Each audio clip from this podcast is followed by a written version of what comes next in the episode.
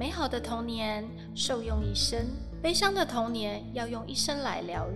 每位大人都曾经是小孩，让住在内心的小孩勇敢地说出真心。家好，又到了我们的小孩真心话。今天小孩要说什么话呢？就是长久以前都一直存在的补习文化。那我们今天还是我的好朋友 Polly，我们来一起聊聊这个补习班的教育是应不应该存在呢？那 Polly，你的小孩是有补习的吗？有啊，从小补到大。从小是多小？哦，从小应该从幼稚园开始上双语幼稚园的。真的吗？对，那双语幼稚园不是就是在幼稚园里面上完就回去了吗？还有幼稚园后面还有安排才艺课啊。啊，对，OK OK，有上了什么才艺吗？那时候他只选了画画，跟我家一样。上了大概一两堂，他就决定不上。果真是很有个性 哦，然后我还让他去参加过戏剧的那种什么夏令营那种，他也是给我去了两堂，然后又不去。然后呢，大了一点说他想要学跳舞。跳舞是街舞，现在还是芭蕾舞？其实我也不知道他那是什么舞，就是反正看是跳舞班就送他去，然后他也是上了两堂，就给我躺在地上说我不去了，太累吗？也不是他想要的舞对，可能不是他想要。对，因为我一直在不断的回想，就是我的小孩为什么会去补习，或为什么不补习，或者是他补什么这个补脑的状态。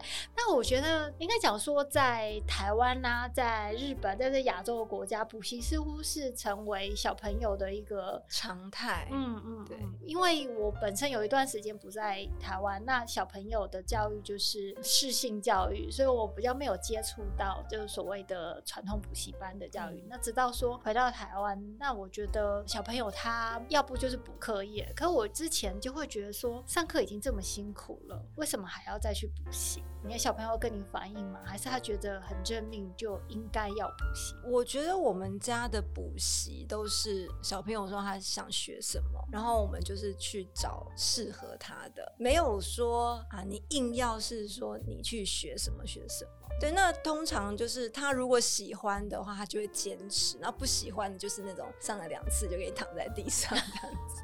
那会不会你买了一大堆，比如说芭蕾舞衣啊，或者是器材啊，然后就躺在那边？那倒还好，因为我觉得我是一个还蛮理智型的家长，我不会一开始就先帮他投入这些什么器材配备。就像他小学的时候啊，小一还小二，然后他放学回家的时候都会走经过一间琴房，那那间琴。房就很特别，它就是有一点半开放空间。然后那天他也不知道为什么，就是我走在路上，他就自己跑进去哦，然后就在里面弹了起来，就是乱弹这样子。然后那个老师家就看到说，哎，这小朋友就是也不是他的学生啊，怎么来这里这样子？当然就觉得说，哎，他有兴趣就让他去弹吧。然后弹个一两次之后，他决定他要学。然后我就想说，我家里又没有钢琴，但我也不可能去帮他买钢琴。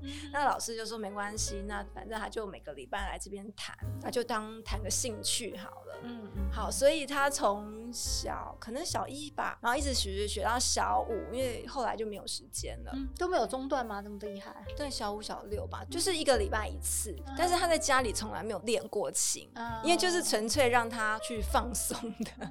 这种他有兴趣，然后又没有逼迫他，因为一般大部分我们都觉得学琴就是要练嘛，每天一定要练满几个小时，就让我想到那个《熟女养成记》那个小朋友，对，然后你还要盯在旁边，然后打弹不好打他的手，对，我们家从来没有发生过这种事，对，他爱练不练随便，这样，因为我们家也没有钢琴，那有后来有帮他买了一个小的电子琴，但是他也都从来没有去用过。他这样，但也是佛系练法，对，很佛系。因为他跟我讲了一句非常关键，他说：“只有在弹钢琴的时候，我是舒压的。”所以很好，对对对对，没有产生他的压力。因为我看很多小朋友练到有些都要掉眼泪啊，然后有的又被那个父母逼迫，然后又不能够出去玩啊。哎，我好像听过那个周杰伦说，他两岁还是四岁就开始练琴，他说他那个时候被他妈妈逼的，然后他很受不了自己在这边练琴的时候看着外。外面窗外小朋友在那边跑来跑来，他说他受不了，但是他补了一个很正向，说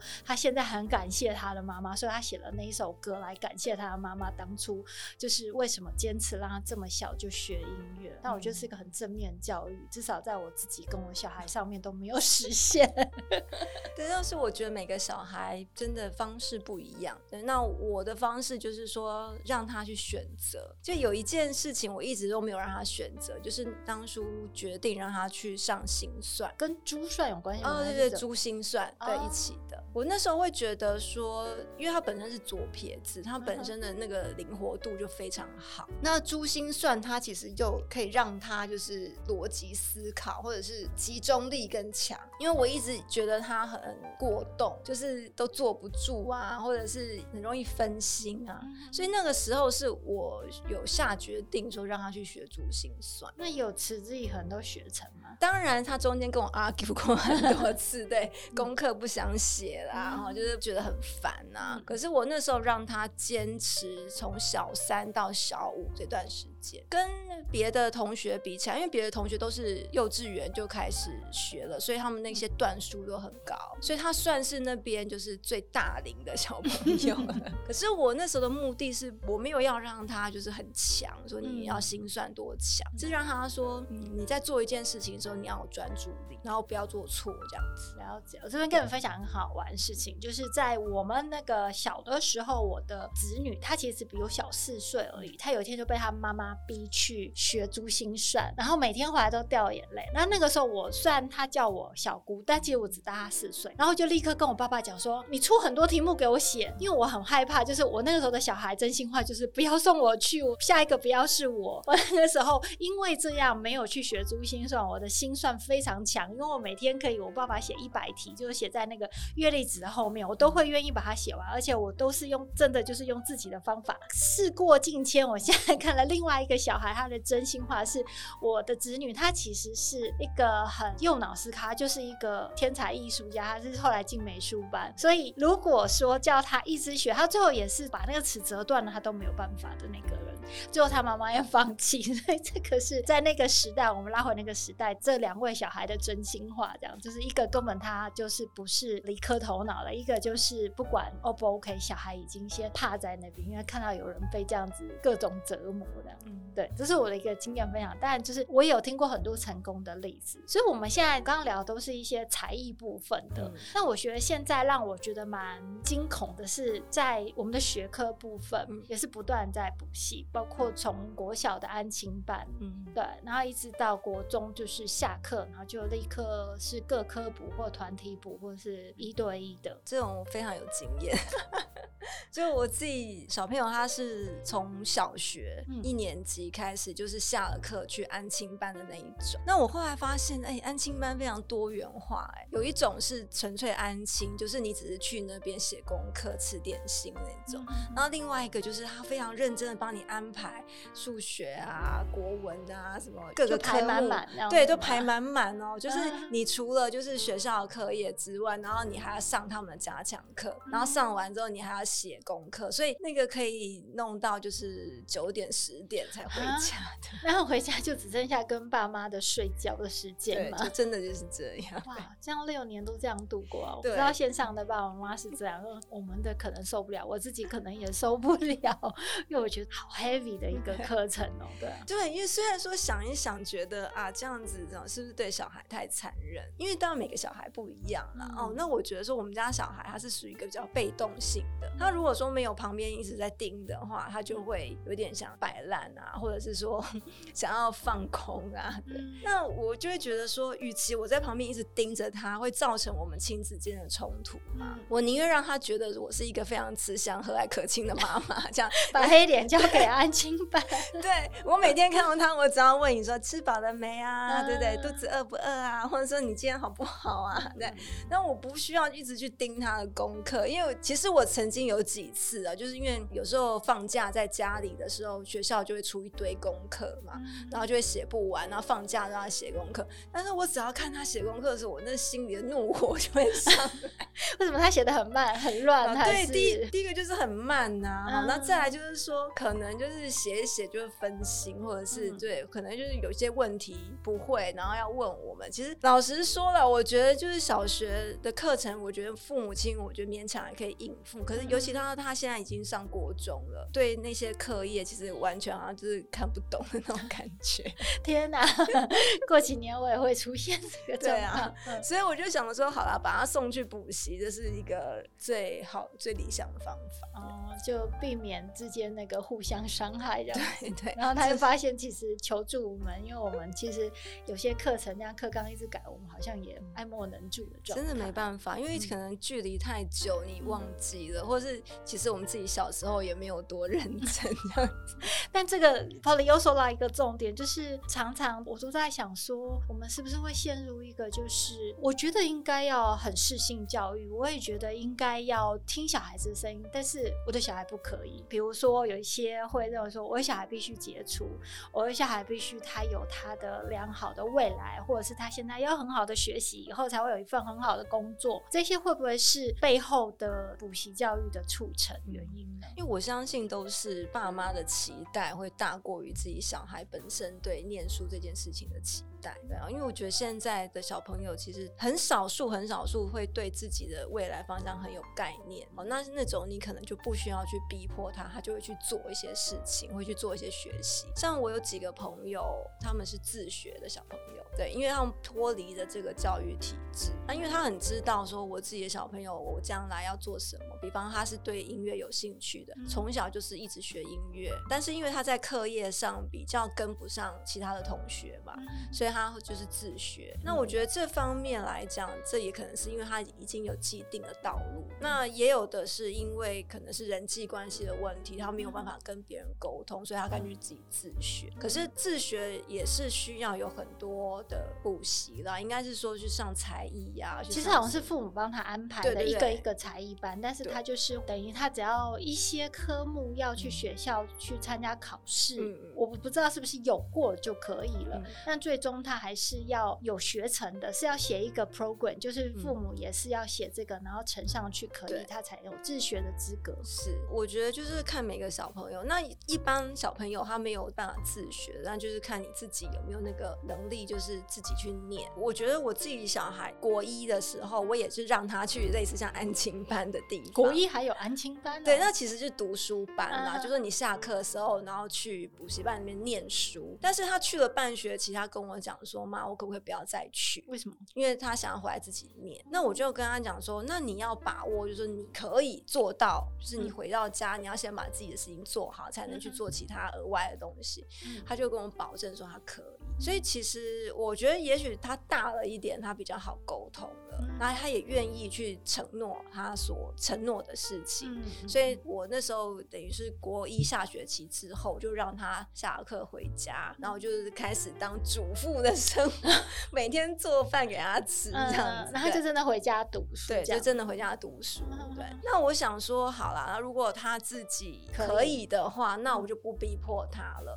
那但是他有跟我要求，就是他觉得他自己的数学跟理化啊，那时候生物嘛，理化就是比较弱，所以他跟我要求说他想要去补习。那这个我就觉得那没问题啊，加强的意思。对对。那其他他就自己来，对，自己去学习这样。对。然后后来是国二的时候，然后也想说帮他加强英文，然后就是在请了英文家教，就是这样子来做配合。这样子，我觉得这个可能是现在就是 Polly 正在国中、高中阶段。那因为我现在重新再来一次的三宝妈的第三个小孩，他才国小二年级，他即将要三年就中高年级，我会开始去思考一些就有关于说，但是我们今天讨论的这一个补习班的部分。那我也会去思考，就是在我的读书会里面，我们这个月要读的书叫《觉醒父母》，就是我是不是可以接受我的小孩不是很优秀，我是不是可以去透过觉醒。自己来看到真正的他，还他一个很真正的属于他来到这个人世间要体验的事情，而不是这个框框架架这些补习的教育，而是让他自己去探索。甚至在书里面，他有写说，每天可以给小孩一些无所事事的时间。那我们现在只要看到小孩无所事事，就会觉得你不务正业，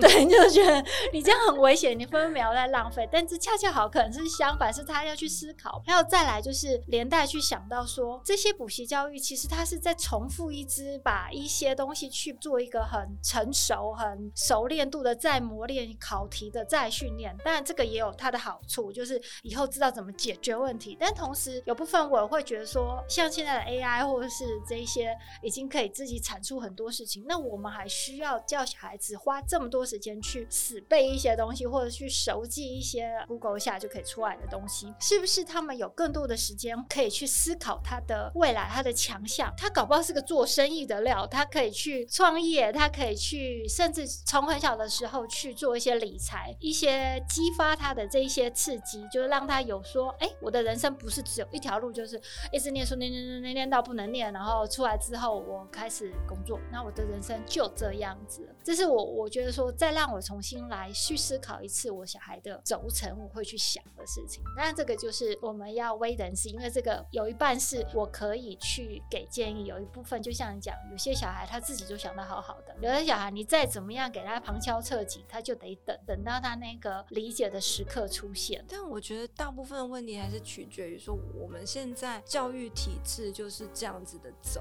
啊。因为我们还是国中要经过会考，然后高中还要经历过什么学测嘛，对不对？就是这样子的一个过程当中，我们做父母的啦，很难去改变像这样子的一个体制，我们必须要照这个方式走。那去补习的一个好处是说，补习班对于考试这种机制实在是熟悉到一个不行。嗯，他等于是做策略性的拆解。那你主要就是培养，就是去做这个考试的机器这样。嗯，其实有点 sad，就是。是，他明明就是人生父母养，怎么最后会变成一个机器人？但是没办法，我觉得就是因为你必须在这个体制生活，像你当然就是要先去 pass，先去过这一关。嗯，但是如果说等到他可以不愿意接受这个体制，或者是他可以不被这个框架所限制的时候，那我觉得你到时候你爱去做什么就做什么。有，我记得以前都会有讲说啊，你考上高中之后就 啊，你上了大学我就不管你，然后之后到大。学还是一样，这个时候可能就是真的要父母的觉醒。嗯嗯嗯，对，不然我们就会，其实就是我们自己的小孩也会在内心里面出现阿里这片狼。